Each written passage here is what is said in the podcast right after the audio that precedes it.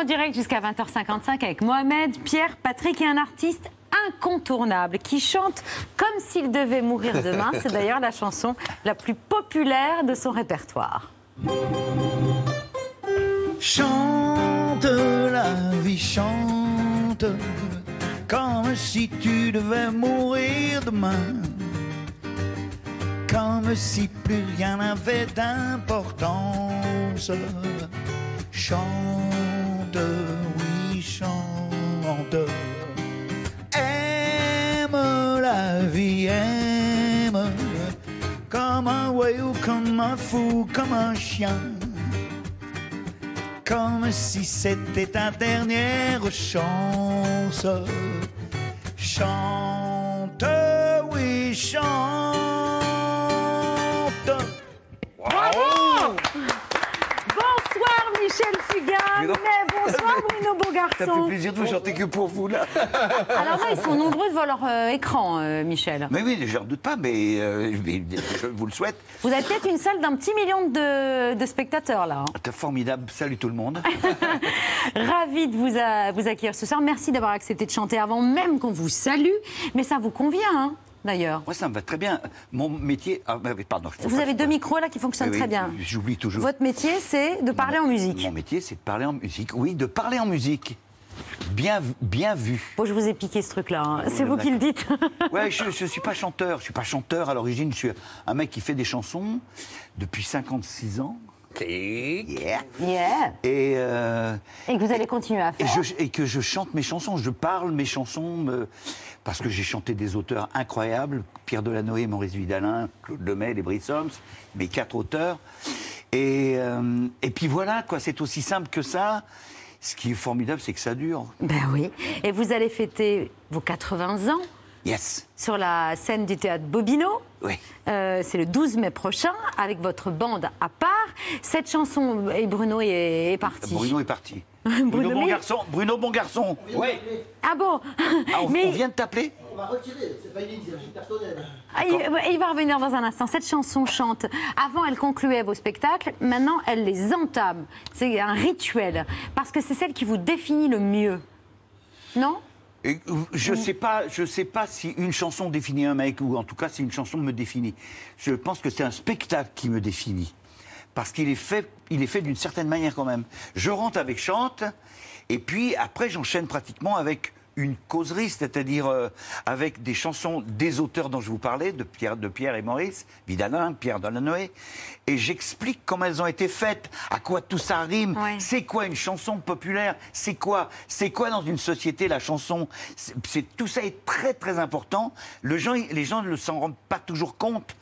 Ils viennent d'abord, ils, ils venaient pas pour ça forcément, mais c'est euh, ça fait des soirées invraisemblables quoi. Du- Les gens, les gens aiment qu'on leur parle. Et vous, leur, in- vous les invitez, vous invitez le public dès le début à chanter, euh, à chanter avant que tout s'écroule. Ça marchait en 73 et ça marche toujours en 2022. hein. Il, vous mo- il- il faut chanter avant que, Avant avant que tout s'écroule. Avant que tout s'écroule. je ne sais pas si je dois enchaîner avec une chanson, mais en tout cas, mon guitariste est parti. Non, Non, il va revenir tout à l'heure. Euh, on va longuement parler de ce spectacle dans lequel vous, vous, vous chantez. me tendiez une perche avec, avant que tout s'écroule? Non, mais c'est une chanson qui date de 73, mais qui est toujours d'actualité. En gros, c'est ça. Et le fait de que, Non, parce que, parce que rien de je, tel je que de suis en train de faire une chanson qui s'appelle Cool, et c'est cool, tout le monde est très cool avant que le bateau coule. Oui. Ah, Mais ouais. Ce qui revient à peu près au même chose. Ce qui revient. On va parler de ce, de ce spectacle dans lequel vous chantez J'aurais pas le temps, une belle histoire fait comme l'oiseau. Attention, mesdames et messieurs, viva la vida, viva la vida. Euh, on est ravis de vous avoir ce soir. Et viva la vida parce que tous les soirs à cette heure-là, euh, c'est l'œil de Pierre. Et c'est une bonne raison de se réjouir avant que le monde s'écroule. Juste avant votre œil, Pierre, un petit mot quand même sur euh, la sélection du Festival de Cannes qui a été annoncée ce matin. Ah bah, donc, je pense que le, cette 75e édition va être euh, assez réjouissante, euh, aussi bien sur les, les participants que ce qu'on va voir sur les écrans. Il y avait 2200 films, quasi un record, qui ont été proposés à Thierry Frémaux et toute son équipe. Euh, au certain regard, il y aura beaucoup de premiers films. Sur 15 films, il y a 8 réalisatrices. Et, et qui, pour la plupart d'entre elles, présentent un premier film. Il y a un vivier extraordinaire qui, euh, qui se montre. Euh, en compétition officielle des films venus du monde entier, avec le retour de quatre réalisateurs déjà Palme d'Or qui se reviennent en compétition. Puis on aura dans les Dardennes, mais aussi le retour de David Cronenberg, de James Gray, euh, de Desplechin. Hors compétition, on retrouvera Novembre de Cédric Jiménez, l'auteur de Bac le nouveau Guy Bedos, et puis Top Gun, la suite avec Tom Cruise, le film signé le film sur Elvis signé de Baz Luhrmann avec Tom Hanks dans le rôle du colonel Parker. Euh, j'allais oublier l'ouverture, une comédie de Michel Hazanavicius qui est un, un hymne au cinéma et au travail collectif du cinéma, puisque vous citiez vos auteurs, Michel. Ça va être gala, tous les genres sur les écrans et des tapis rouges de gala, ma petite dame. C'est donc l'œil d'un président heureux qu'on va écouter ce Qui a soir. annoncé un film de Guy Bedos, mais je pense que tu t'es planté. Là. Nicolas. Nicolas Bedos. J'ai dit Guy Oui. Oui. Mais ça fait rien. On, on Merci. peut pas. Mais en, en Mais même bon, temps, on pense à Guy. peut pas tourner. Pierre nous emmène ce soir dans son œil dans les profondeurs, à 4000 mètres sous le niveau de la mer, au large de, la Terre, de Terre-Neuve, là où repose le paquebot le plus célèbre du monde, évidemment. Euh, vous avez reconnu, on parle du Titanic. L'ép- L'épave a été retrouvée en 1985. Il y a eu plusieurs explorations Ouais. et remontées d'objets. Tout ça est raconté dans un livre que vous avez lu, Pierre. Je l'ai lu et la catastrophe, effectivement, date de 110 ans, 1912. Je vous refais pas le dessin, le gros iceberg, l'énorme paquebot, le naufrage historique. Et on reste fasciné aujourd'hui encore, même si on n'est pas DiCaprio ou James Cameron. Passionné, un homme en particulier, un grand marin, Paul-Henri Nangelet. Euh, il a fait sa carrière dans la Marine nationale avant de rejoindre l'IFREMER, l'Institut français de recherche pour l'exploration de la mer. Il raconte les différentes explorations qu'il a conduites pour partir à la découverte de l'épave. Il les raconte dans un livre qui s'appelle Les profondeurs du Titanic, c'est le cas de le dire, qui vient d'être publié chez HarperCollins. Et cet homme qui plonge depuis l'âge de 9 ans euh, a dit à Audrey Payas son émotion dingue lorsqu'il s'est retrouvé pour la première fois devant l'épave du Titanic. Double. les premiers, non pas à descendre sur l'épave, mais les premiers à aller récupérer des objets euh, donc sur l'épave. Et là, on, est- on a eu la chance d'arriver sur la partie la plus belle de l'épave, qui est la partie de la plage avant, où il y a toujours les chaînes d'encre, les euh, des treuils qui sont magnifiques. Enfin, c'est, elle est très très bien conservée. Et là, on a eu un peu un choc euh, émotionnel. Émotion, d'abord la joie, enfin de plonger sur le Titanic. Pour les plongeurs, c'est quand même un peu le, le graal des épaves. Et euh, également de la, mélanger de la tristesse parce qu'on était en face d'un, d'un désastre où on était vraiment euh, sur place. La plongée se fait à 5, pas plus, dans un petit sous-marin équipé de bras téléguidés, car à une telle profondeur, avec la pression de l'eau, pas question de sortir à la nage. Chaque bras manipulateur est équipé de petites ventouses et d'outils de précision qui permettent de récupérer les objets, même les plus petits. C'est par exemple ainsi que Paul-Henri Nargelet a remonté à la surface une montre qui appartenait au père d'une des survivantes du Titanic. C'était une survivante qu'on connaissait déjà et euh, vraiment par hasard, on a retrouvé la montre de son père qui était à côté d'autres objets qu'on était en train de récupérer et avec les initiales qui étaient gravées sur la montre, on a euh, finalement euh, pu déterminer quel était le propriétaire. On est allé en Angleterre lui remettre cette montre avec comme condition qu'elle la rende, enfin que sa famille la rende lorsqu'elle décéderait.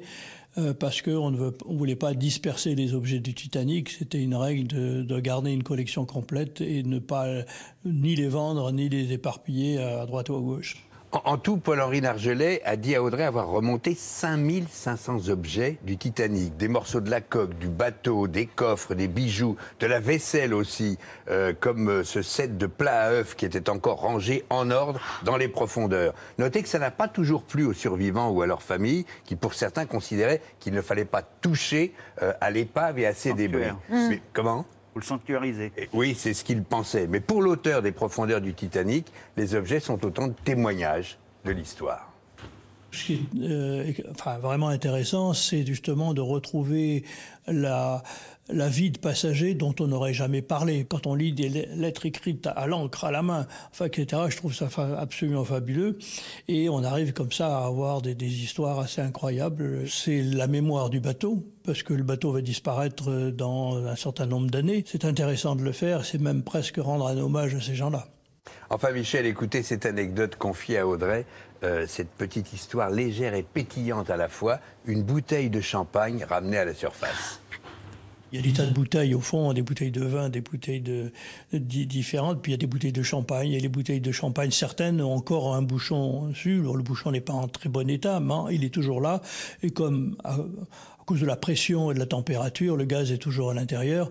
Donc, euh, quand on a ressorti la, première bouteille, je m'en souviens très bien, le, gaz a commencé à sortir euh, petit à petit par le bouchon. Et en quelques minutes, ça sentait le champagne dans tout le bateau. Au lieu de sentir le gasoil ou un truc comme ça, c'est la première fois de ma vie que ça m'arrivait de remonter une odeur d'une épave. Ça, c'était fantastique. Voilà, je vous rappelle le titre du livre, Dans les profondeurs du Titanic de Paul-Henri Nargelet chez HarperCollins. C'est cadeau. Merci Pierre. Et comme on est cohérent, euh, on peut prolonger après la lecture de- du livre, euh, on peut prolonger la soirée en regardant ce soir euh, le- la soirée science grand format de Mathieu Vidard qui suit euh, C'est à vous à 21h et qui est consacré au Titanic, autopsie d'un naufrage. A un très beau documentaire, un très beau document sur le, le Titanic, les deux parties qui, que- que- il a cassé, il a cassé. Hein, euh. Oui, il a que ça. Et euh, avec, euh, tu sais, les techniques euh, vidéo qui font que on voit tout. reconstitue. On, ça- on reconstitue, c'est magnifique. Voilà, c'est passionnant, c'est fascinant. Ouais, Donc voilà, fascinant. lecture et ce soir, soirée télé devant France 5, Titanic, autopsie d'un naufrage. C'est l'heure du vu, ce qu'il ne fallait pas rater à la télévision hier.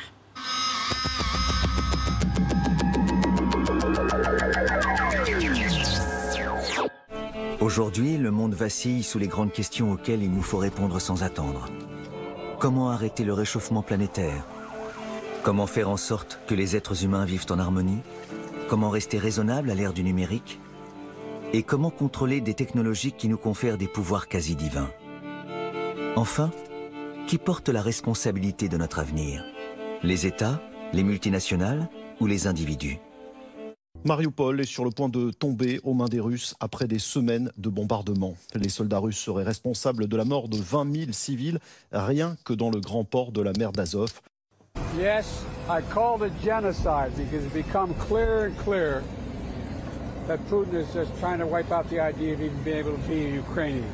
Génocide, ça, ça a un sens. C'est, c'est le peuple ukrainien, le peuple russe sont des peuples frères. C'est une folie ce qui est en train de se passer.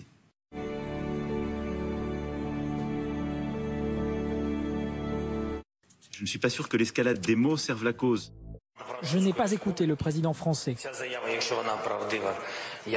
Mais si ces déclarations sont vraies, des choses comme ça nous blessent. Les troupes russes en Ukraine ont un nouveau chef. Il s'agit du général Alexander Dvornikov.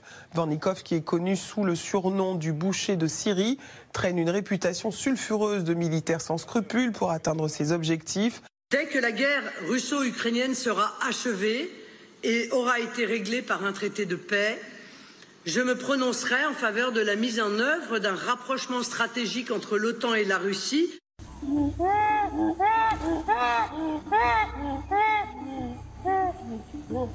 Je suis profondément attaché à la démocratie.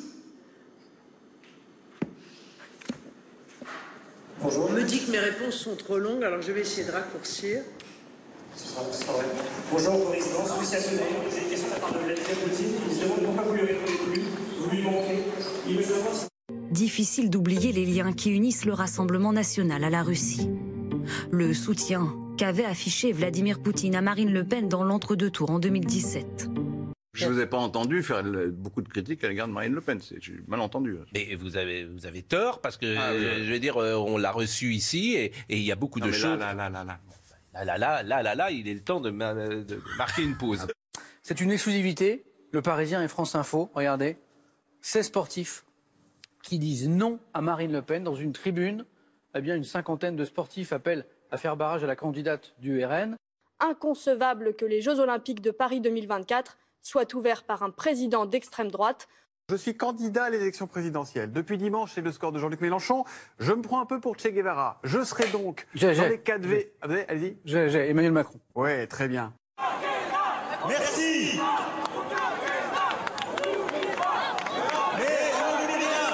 Pluie de louanges. Je suis interpellé par des militants d'extrême gauche qui, s'ils veulent bien m'écouter, Je vais leur répondre. Parce que d'abord, l'ISF n'est pas dans ma poche. C'est la rémunération la plus élevée des grandes entreprises de France. Carlos Tavares, aujourd'hui à la tête de Stellantis, le quatrième constructeur automobile mondial, va toucher une rémunération de 19 millions d'euros pour 2021. 2 millions d'euros de salaire fixe et le reste en part variable. C'est surtout deux fois et demi de plus qu'en 2019 quand il dirigeait PSA. 66 millions d'euros pour Carlos Tavares. Vous ne me dites pas que vous êtes choqué. Mais Apolline Malherbe, je pourrais, pas choqué. je pourrais me faire plaisir, vous faire plaisir, faire plaisir aux gens qui nous écoutent évidemment en disant ce que j'en pense, etc. La réalité, Bah, c'est que bien juste c'est les savoir ce que vous en actionnaires. pensez. mais la réalité, c'est que c'est les actionnaires à la fin qui décident. Qui de nous deux est le monstre? Moi qui vous demande d'ôter votre pantalon ou vous qui acceptez de montrer votre derrière Je ne sais pas, Monsieur le Président. Tout le problème est là, je crois. Ce soir à 20h50, face à face, Gérald Darmanin, Jordan Bardella. Pouvoir d'achat, sécurité, immigration, destin de la France. Bonsoir et bienvenue chez les amuseurs. Il n'y a, il y a qu'à nous voir, on est des sacrés rigolos. Nous sommes mercredi 13 avril 2022. Voici l'équipe de Déglingo du jour. Vous n'êtes peut-être même pas le ministre ce soir et je ne suis même pas un parlementaire élu en Seine-Saint-Denis. Nous sommes tous les deux des représentants de nos candidats. Et je pense que l'enjeu de civilisation et même de société qu'attendent les Français mérite mieux que celle Mais vous avez tout à fait raison, monsieur le député européen. J'ai décidé que nous ne ferions que rire aujourd'hui. C'est la maison du bonheur.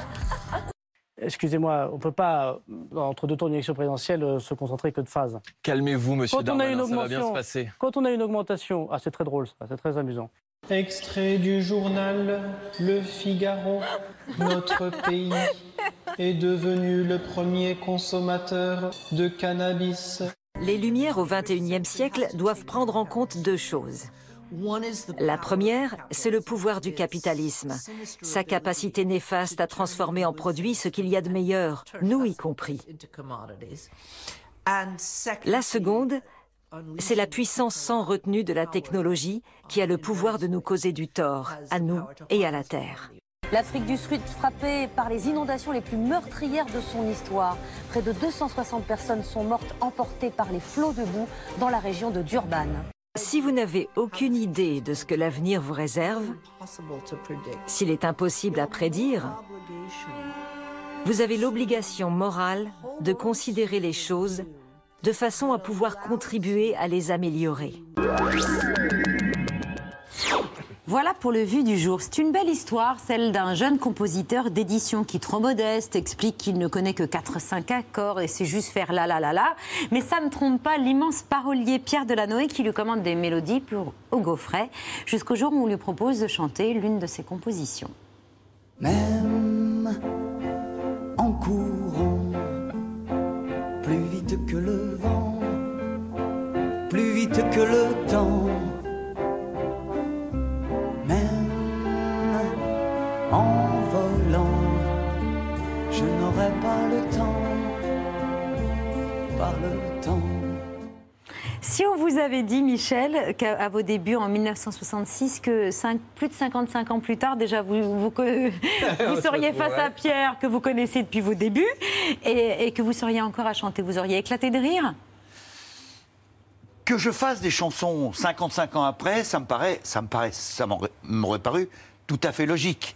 Que je chante, c'était pas dans, c'était pas dans, Ouais, ouais. dans l- à l'ordre du jour. Euh, Je, j'étais pas fait pour être chanteur, et je suis toujours pas chanteur. Vous l'avez dit tout à l'heure. Oui.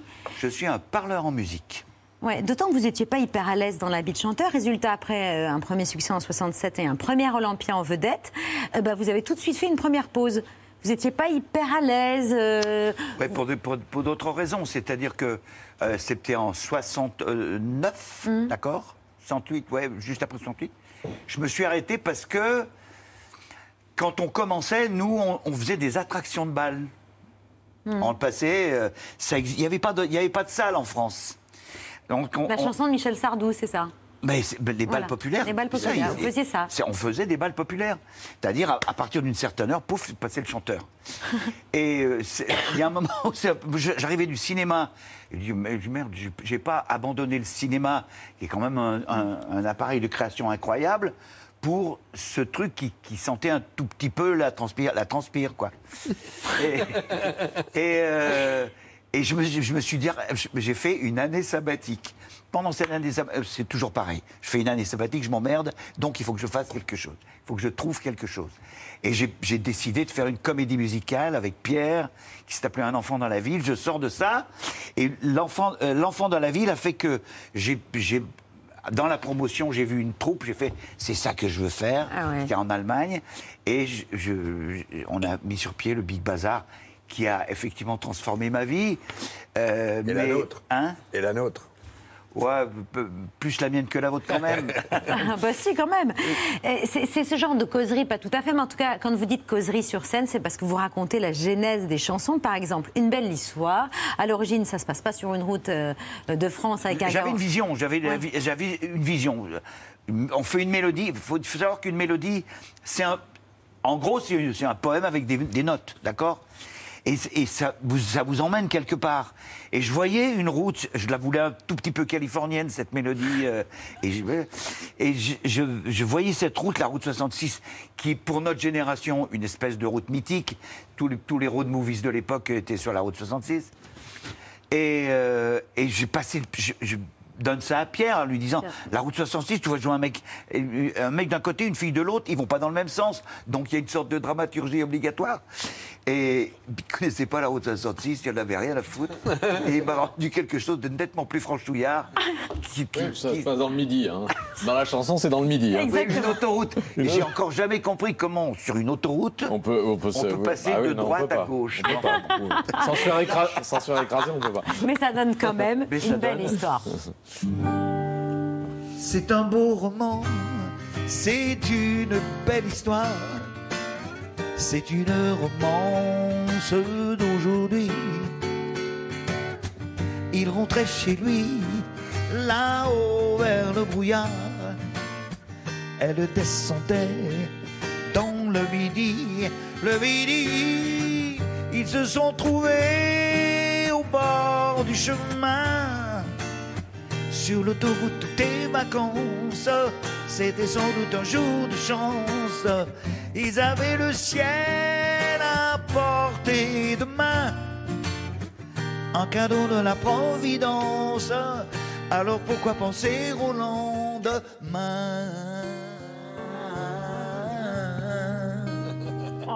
Bravo Alors avec une belle histoire et beaucoup d'autres titres, vous avez écrit une belle page, une très belle page de la chanson française sur des thèmes précurseurs. L'amour, on vient de l'entendre, le besoin de fraternité, euh, de solidarité et aussi, dès 1973, la planète qu'on abîme. Monsieur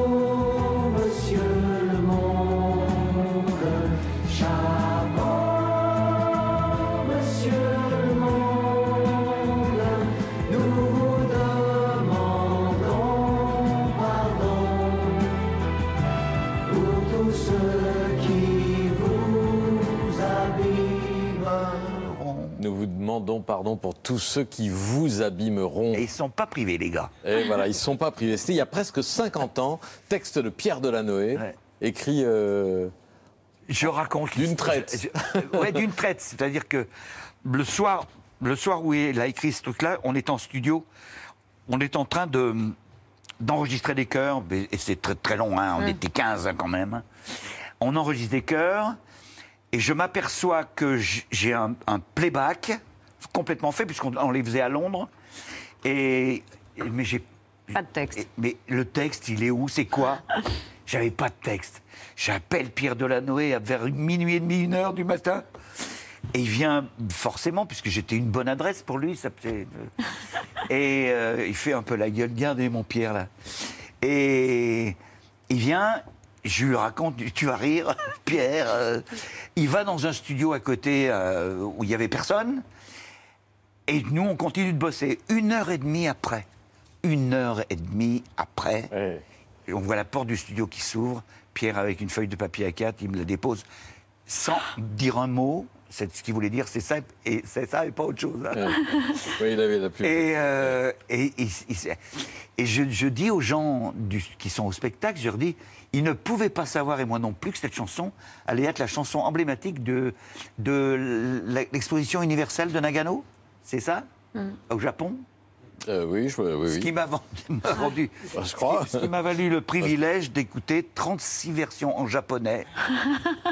Et là, félicitez-moi parce que c'est- Bravo. c'est dur, bordel. Et puis Michel, il y a cette chanson phénomène, le chiffon rouge, qui ne vous est même plus euh, attribué. Euh, on l'entend chanter souvent que je sans que Je revendique. sans que les gens euh, savent que c'est que c'est de vous, parce qu'elle est devenue un chant politique ou un chant de lutte comme la Marseillaise euh, ou l'international, qui a accompagné des centaines ou des milliers de, de défilés, de rassemblements, d'abord de mineurs, de sidérurgistes ou de manifestations tout genre, comme ici, tiens, une archive à, à Vénissieux.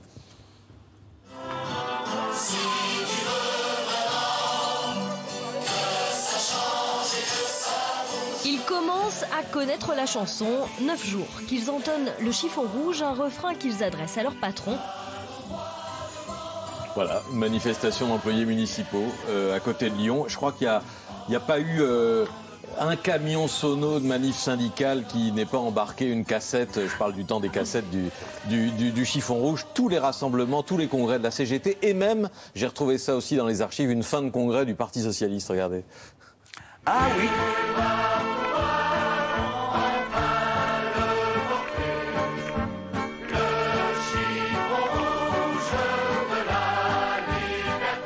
Fabius, euh, Strauss-Kahn et les autres, c'est Martine Aubry hein, qui est très attachée au siphon rouge.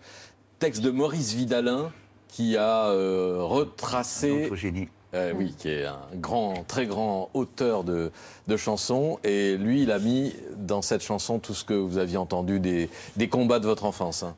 Ah, ça, ça, ça ressemble effectivement pas mal à, à mon enfance, avec un papa qui était très engagé. Euh, oui, mais, mais, mais plus que ça, en, en ce qui concerne la chanson, il a surtout, quand il m'a présenté la chanson, j'ai fait Putain, Maurice, t'as un peu chargé la bête, t'as un peu chargé la mule, parce qu'il a employé toutes ces images qui sont des images tellement connotées. Et c'est lui qui avait raison. C'est-à-dire que les, les peuples qui se battent, les peuples qui, qui, qui- qui se défendent, marchent. Et il n'y a rien de machiavélique dans ce que je dis là. Mais ils sont- il y a des choses qui, auxquelles ils tiennent. Il y a des images auxquelles ils tiennent. Elles sont toutes dans cette chanson. Voilà. Il y a Rouget de Lille, il y a Eugène Potier, il y a vous. Ouais, mais c'est- c'est- on ne fait pas un hymne si facilement, quoi. C'est- pour ça que. C'est pas cet hymne-là que vous allez chanter ce soir. Euh, là, c'est Fait comme l'oiseau. C'est une autre chanson qui vous ressemble parce que vous préférez toujours le verre à moitié plein plutôt que le verre à moitié vide. J'ai une anecdote. hein. Vas-y. Fais comme l'oiseau, sa vie d'air pur et d'eau fraîche, un oiseau. D'un peu de chasse et de pêche, un oiseau. Mais jamais rien ne l'empêche, l'oiseau, d'aller plus haut.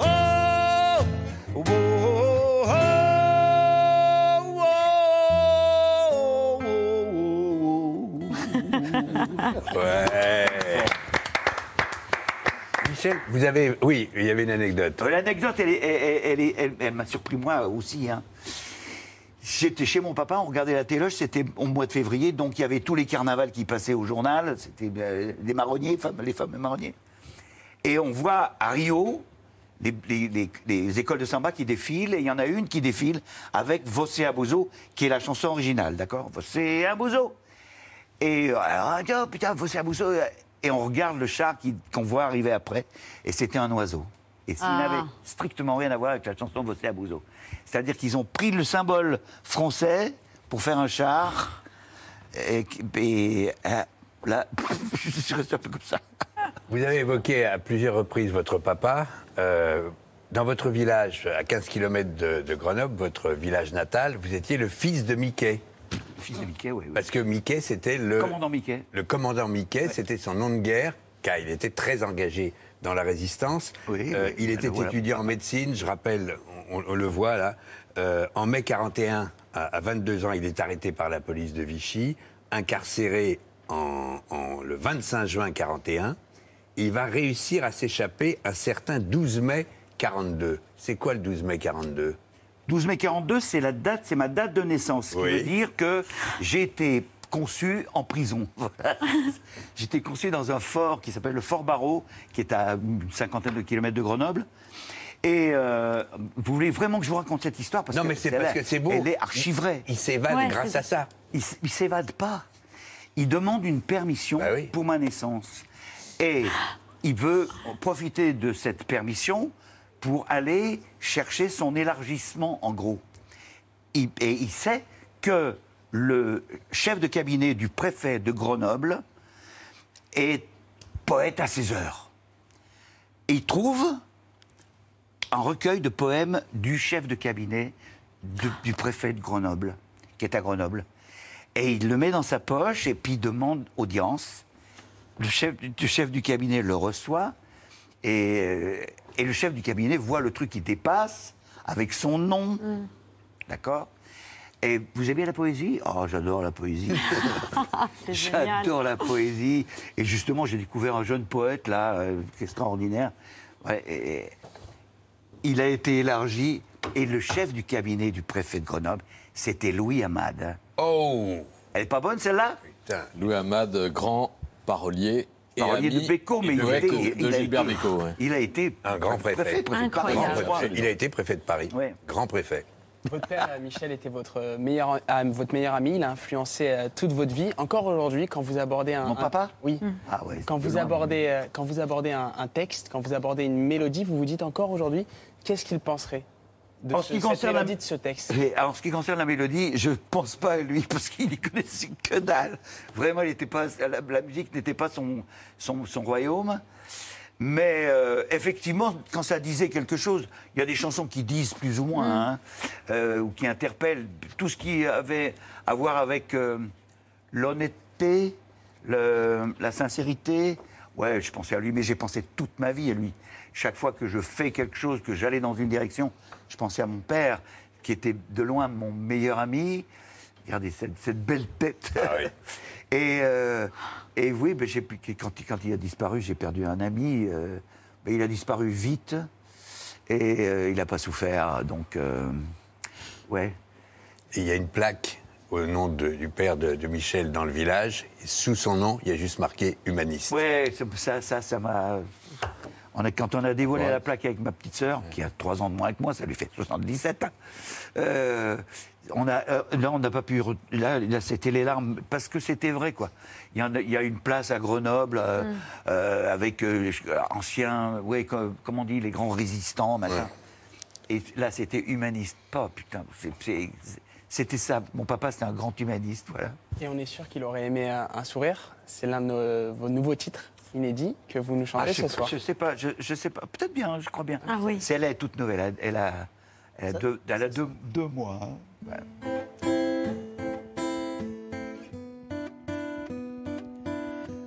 Un sourire, il suffit d'un sourire, plus frais que l'eau d'une oasis, au milieu du désert. Je vous parle d'un amour si fort, si fort qu'il peut changer le plomb en or. Un sourire, il suffit d'un sourire, et le plus joli c'est celui du matin au réveil. Je vous parle d'un bonheur si fort, si fort qu'il a changé le plomb en or. Un sourire, c'est l'une des chansons qu'on pourra entendre le 12 mai à Bobino euh, avec ce spectacle Fugain fait bande à part. Et puis vous partez avec toute votre bande à part en tournée à partir de janvier euh, 2023. Merci beaucoup Nicolas Beaugarçon. Merci beaucoup. Euh, Bruno. Bruno. Je sais pas d'où ça sort, ça, nono. Nicolas. Oui, Bon, Michel. Euh, merci beaucoup. Vous restez avec nous, Michel, pour accueillir euh, un, un acteur qui va euh, interpréter sur scène le destin d'un grand nageur français qui avait un style, un physique et un mental hors du commun. Champion de France avant-guerre, déporté à Auschwitz où il continuera à organiser des séances de natation clandestines pour maintenir le moral de ses co-détenus avant de retrouver un niveau international à la libération. L'histoire vraie d'Alfred Nakache qui devient aujourd'hui une pièce de théâtre. Je m'appelle Alfred. Alfred Nakache. Pour la première fois, je vais me jeter à l'eau. Et je n'en ressortirai plus. Je participe à mes premiers championnats de France. Mon style n'est pas très orthodoxe. Je suis un fougueux. Moi, moi qui fais retentir la Marseillaise aux quatre coins de l'Europe, je redeviens un indigène. Ce n'est pas ma France. À gauche. Ce soir-là, c'était celui-là de bon côté de ce qu'on appellera plus tard la Judenrampe d'Auschwitz-Birkenau. Douze ans après Berlin, j'apprends ma sélection pour les Jeux Olympiques de Londres. J'ai été sélectionné. Je savais que j'allais nous voir. Et cette accolade entre Amir et Michel Fugain. Bonsoir Amir. Bonsoir, comment ça va? Bon, nous, ça va très bien. On est ravis de vous accueillir ce soir pour parler de Sélectionné, votre premier rôle au théâtre, dans cette pièce qui évoque le destin d'Alfred Nakache, dont vous avez découvert l'histoire il n'y a pas si longtemps que ça.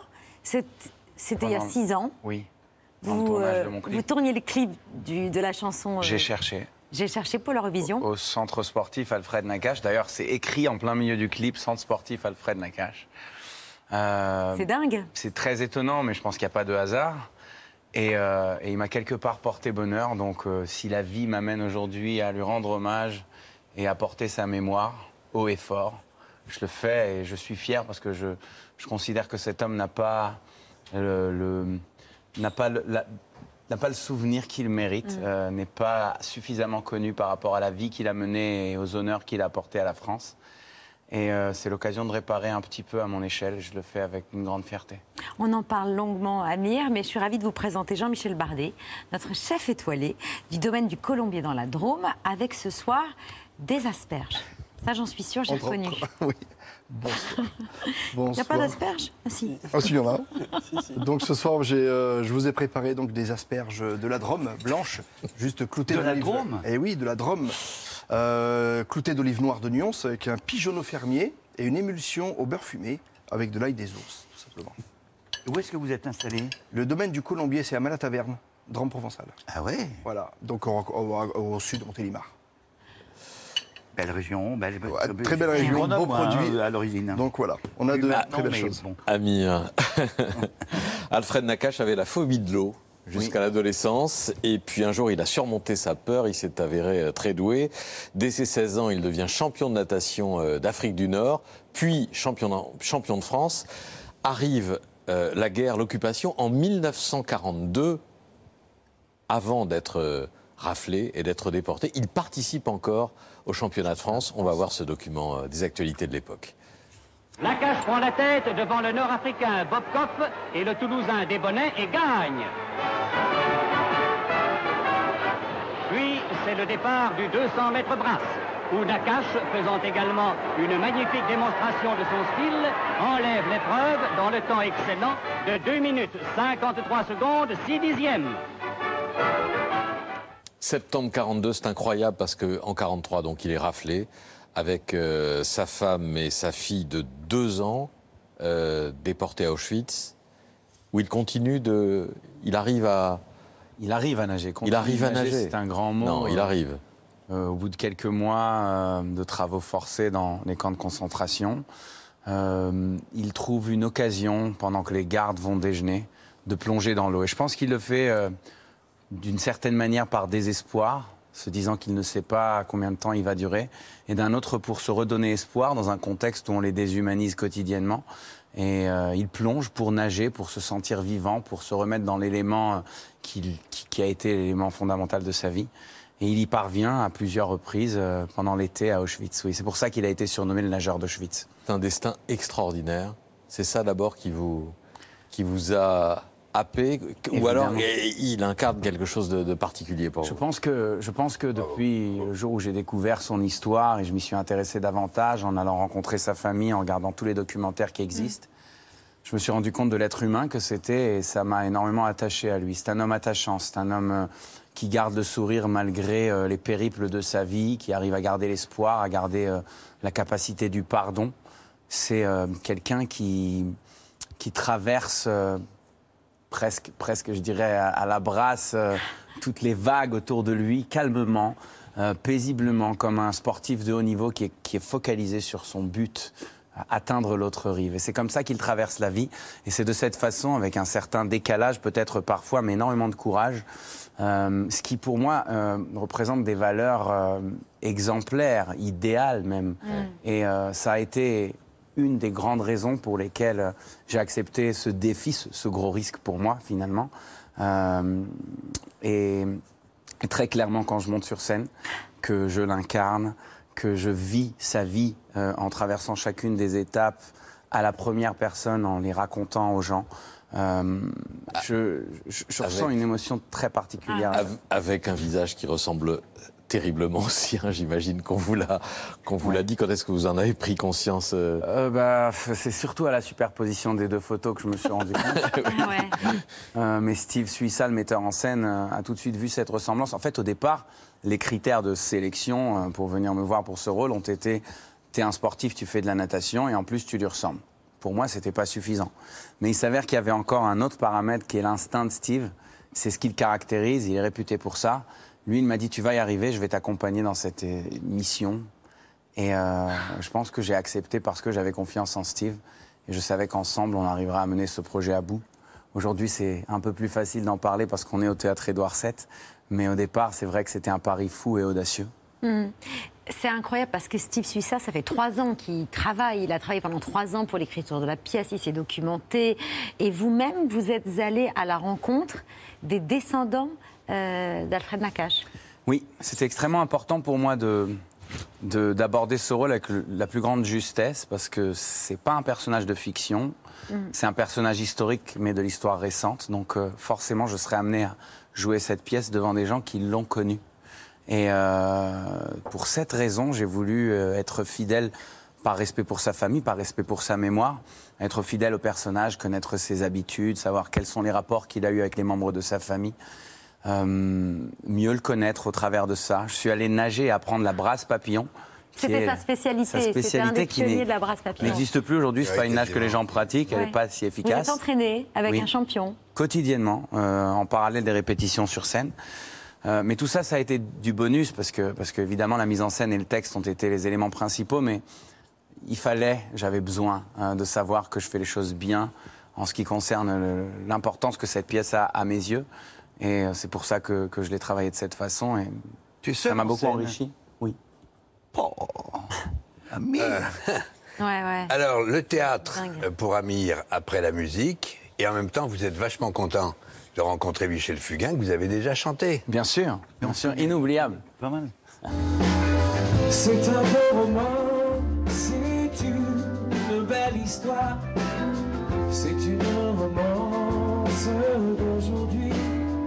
Là, c'est un petit extrait, mais vous l'avez aussi chanté dans La Nouvelle Star en Israël, en duo. Ah, en et vous vous duo. souvenez que vous C'est un peu eu- mal fini, ce duo, vous pour moi. Parce que Amir, Michel, a eu ce jour-là, alors qu'il connaît ta, ta chanson par cœur, il a eu un trou de mémoire. un trou de mémoire et euh, j'étais pas très expérimenté à l'époque. Chanter en hébreu? Je la chantais en moitié français, moitié hébreu. Tu connais la version en hébreu? Je l'ai entendu. Ouais. Tu me passeras le texte Avec, avec Non, non, plaisir. c'est parce que moi j'y vais le 21 en Israël. Ouais, je, fais la fête de la, je fais la fête de la musique là-bas. Ah, ça c'est trop bien. Tu vas t'amuser. Hein. Tel Aviv est, est réputé pour son ambiance. Ah mais- ouais, mais c'est la deuxième fois. C'est la deuxième fois complètement. Mais ouais, j'ai eu un trou de mémoire et ne sachant pas affronter ce moment en plein direct, je me suis assis sur le sol, effondré en larmes. Ils m'ont fait sortir de l'émission euh, tout de suite, mais, euh, mais ça a été un truc que j'avais envie de réparer. Et je pense Et le public n'a pas, pas enchaîné avec toi? Non, parce que je pense C'est que... un concours de c'est- chansons, on a c'est l'enjeu de l'émission, on est en direct. euh, tout ce qui s'est passé, c'est qu'on m'a ramené un verre d'eau, on a demandé ce qui se passait. J'étais convaincu qu'on allait me laisser une seconde chance, mais c'est pas arrivé. Donc, euh, quelque part, quelque part, cet épisode de ma carrière, cette, cette descente euh, m'a donné, m'a donné une volonté de revanche pour revenir plus tard, plus fort et plus expérimenté. Je pense que ça a joué un, un rôle. ouais. Eh Ben voilà. Indirectement, c'est grâce à Michel Ouais. Fugain, quoi. Euh, cette pièce sélectionnée, c'est à partir du 26 avril au théâtre Édouard VII. J'ai découvert le destin de ce nageur euh, avec cette pièce écrite par Steve Sussa. C'est absolument incroyable le destin de cet homme qui, re- de retour des camps, alors qu'il pesait une quarantaine de kilos, a repris la musculation et n'avait qu'une idée en tête de nouveau concourir champion. et de nouveau redevenir champion et de nouveau battre des records. Bravo Amir, bravo. vraiment et vous en parlez jamais. extrêmement bien, sélectionné. Voilà, c'est à partir du 26 avril au théâtre Édouard VII, c'est tout de suite la story média de Mohamed Bouafsi.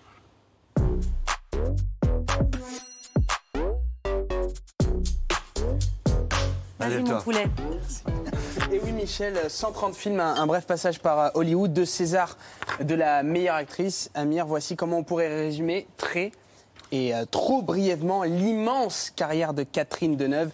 Une carrière au cœur euh, d'un documentaire diffusé ce soir sur François et commencé par hasard, comme elle le répétera toujours, un hasard qui se nomme en réalité Françoise d'Orléac, sa sœur aînée, Catherine, a 16 ans, lorsque Françoise lui propose de tourner avec elle dans Les Portes Claques en 1960.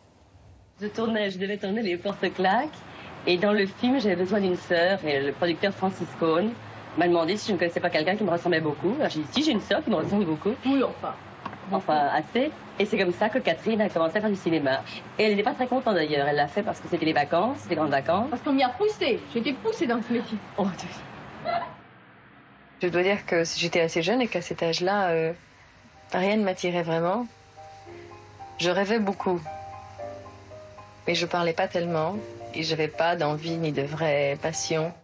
Une sœur avec qui elle crèvera l'écran en 1967 dans Les Demoiselles de Rochefort, avant l'accident de voiture qui coûtera la vie à, Françoise. Profondément marquée par le décès de sa sœur, Catherine Deneuve se réfugie dans le travail. De ce drame, elle conservera une envie de protéger sa vie privée jusqu'à refuser de s'exprimer dans tous les documentaires qui lui sont euh, consacrés. Un postulat qui n'a pas empêché Virginie euh, Linhart euh, de se lancer dans la réalisation euh, de ce documentaire que vous retrouverez ce soir sur France 3. On peut pas faire un film comme ça sans l'en informer. Pour moi, c'était impossible. Donc, je lui ai écrit une lettre avant le film pour lui expliquer quel était mon projet, pour lui dire aussi, pour tenter de la rassurer en lui disant que je ne lui demanderais pas d'interview et que je me débrouillerais avec les archives et les extraits de films. Elle ne m'a pas répondu. J'en ai conclu que mot consent, parce qu'elle est connue effectivement pour euh, attaquer très vite.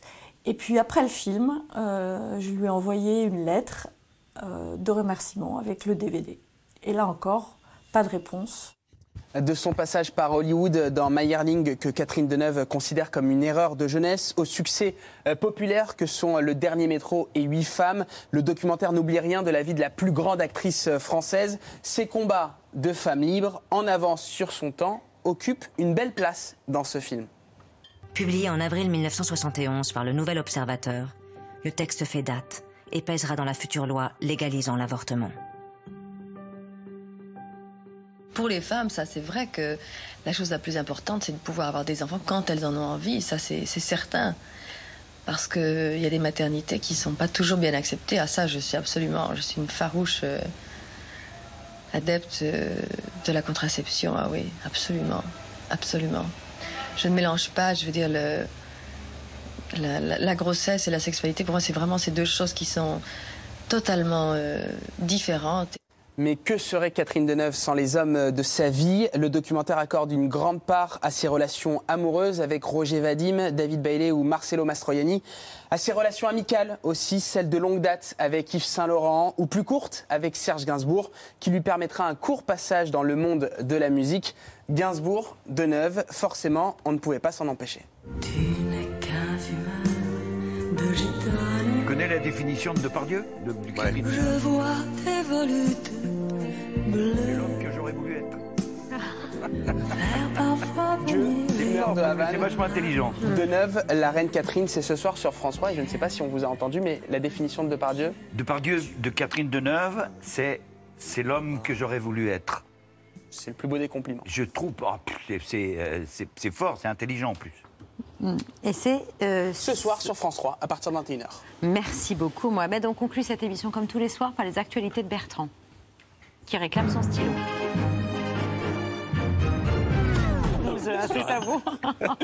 Bonsoir à la une de ce 14 avril, J-10, avant le second tour de la présidentielle. À cette occasion, hier, BFM proposait le choc des titans. Enfin, le choc des doublures. Jordan Bardella, Gérald Darmanin, programme contre programme. Débat qui aurait plutôt dû s'appeler euh, gna gna gna contre euh, c'est celui qui dit qui est. Soyez pas méprisant. Ne soyez pas insultant. Soyez pas insultant une nouvelle fois. Mais je suis condescendant. pas insultant, Vous êtes condescandant, mais monsieur je- Bardella. je- Ne soyez pas méprisant. Soyez pas 65 ans. méprisant. Sur vous êtes euh, insultant, monsieur Darmanin soyez pas condescandant. Ne soyez pas méprisant. Vous êtes vraiment condescendant. On a pas méprisant, vous m'avez l'air extrêmement fébrile ce soir. Je n'utiliserai pas des mots insultants. Vous êtes vraiment condescendant. Bon.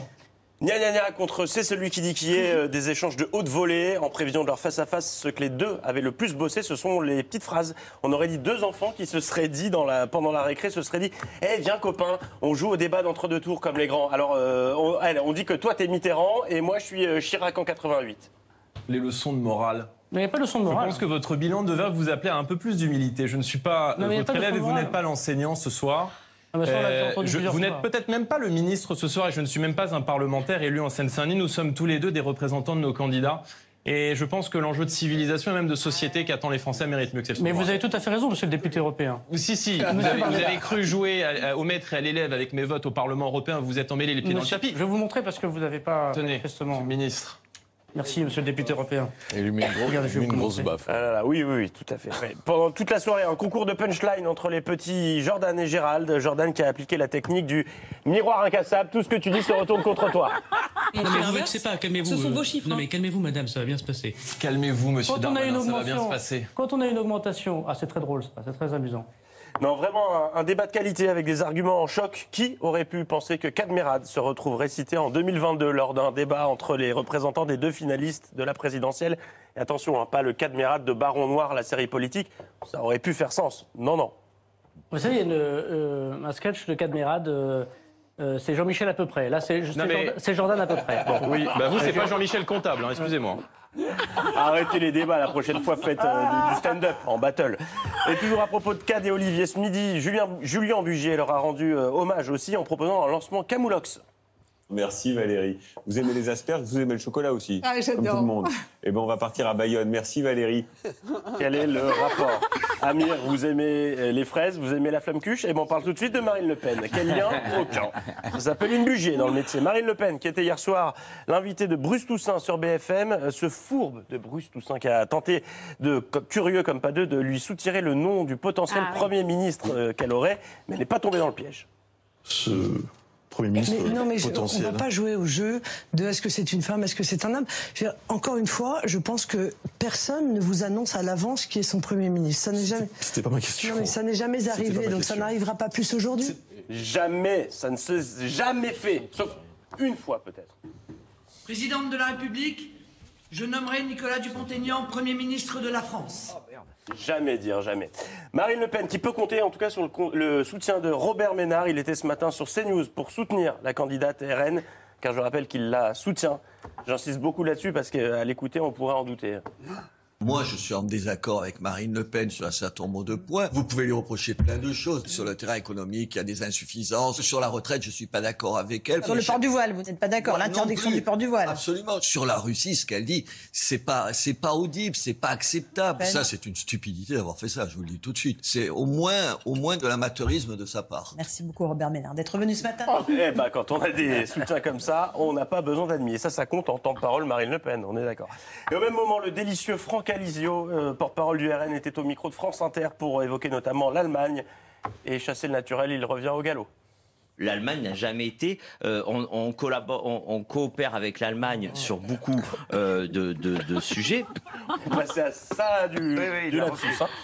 Et puis après, euh, Christian Jacob qui citait Casimir en interview mardi. Hier, c'était au tour d'Emmanuel Macron d'invoquer un autre programme jeunesse, enfin, d'évoquer approx- appro- euh, approximativement. Les Français n'iront jamais jusqu'à 65 ans, donc ils n'auront pas de pension euh, complète et donc leurs euh, leurs pensions vont baisser. C'était un programme à peu près à cette heure de la soirée, Dormez les enfants. Mais ça n'est plus diffusé aujourd'hui. Bonne nuit les petits. Bonne nuit les petits. Merci de me corriger, Monsieur Boulot. Bonne nuit les petits.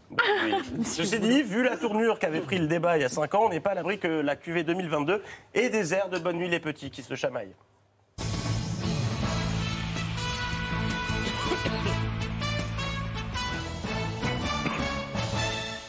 C'est un journaliste qui m'a posé la question, monsieur. Oui, c'est vrai, c'est un journaliste que vous n'aviez peut-être pas choisi et que vous avez laissé vous interroger librement. Oh, bah, J'en choisis pas beaucoup, vous Voilà. savez, je sais que vous, vous pouvez les choisir, mais moi, ça m'arrive jamais. hein. Ce n'est pas moi qui ai récusé un journaliste Bon, pour ce débat. d'accord. suffit Bonne nuit les petits. Et puis aujourd'hui, Emmanuel Macron était en visite au Havre où il a notamment répondu aux questions de Wendy Bouchard sur France Bleu. Et il n'y a pas de doute, ils étaient bien en direct du Havre. Nous sommes dans les pays euh, les moins bien rémunérés euh, de l'OCDE. Vous- euh, votre ministre actuel et, et vous-même ne l'avez jamais euh, nié. C'est l'inconvénient du Havre. Et Eh oui, et le président candidat a répondu à des questions d'auditeurs. De très nombreuses questions qui arrivent au standard de votre France Bleu. Bonjour. Bonjour, je m'appelle Valérie, j'ai 54 ans. Bonjour madame. Je suis endettée personnellement à hauteur de 5 millions d'euros. J'ai besoin de votre aide, d'urgence. Merci. beaucoup, madame. Euh, il n'y a qu'un moyen d'y répondre, c'est de travailler plus. Bravo Bertrand Christian Mais c'est vrai, ça De quoi Non, ça c'est. Non, non, non, c'est la, bonne femme qui a, qui a- qui a appelé, qui a dit j'ai- j'ai 5 millions d'euros. Non. Non, non, non, ça c'est- un petit montage de mauvaise foi. C'était la voix de Valérie Pécresse, mais elle n'a pas appelé pour je me poser suis une laissé question. prendre, alors, voilà. Bah oui, mais c'est très bien fait. C'est extrêmement bien fait. c'était bien fait, oui. Exactement, c'est tous les soirs très bien fait. Fugain fait bande à part, c'est le 12 mai à Bobino et en tournée à partir de janvier 2023. Merci, cher Michel, d'être venu Merci. sur euh, le plateau de C'est à vous et sélectionné. Merci, chef. 26 avril, Théâtre Édouard VII, Amir, seul en scène dans cette excellente pièce signée Steve Suissa. Merci beaucoup, cher Amir. Et puis je rappelle qu'une belle histoire d'Amir, excellent jeu de mots, euh, est toujours disponible et qu'en plus vous allez enchaîner sur une tournée des Zéniths à l'automne. C'est dingue, vous arrêtez pas. Et un Zénith de Paris le 29 octobre. Reposez-vous un peu quand même. Merci beaucoup à tous les deux d'avoir accepté notre invitation. Merci, chef. Si vous voulez bien vous tourner vers Dave pour saluer nos téléspectateurs. Oui, c'est pas Dave le chanteur, c'est Dave le caméraman. Merci de nous avoir suivis. On est très heureux de votre fidélité. À demain, 19h en direct. Bisous, ciao. Comme si plus rien n'avait d'importance. Chante.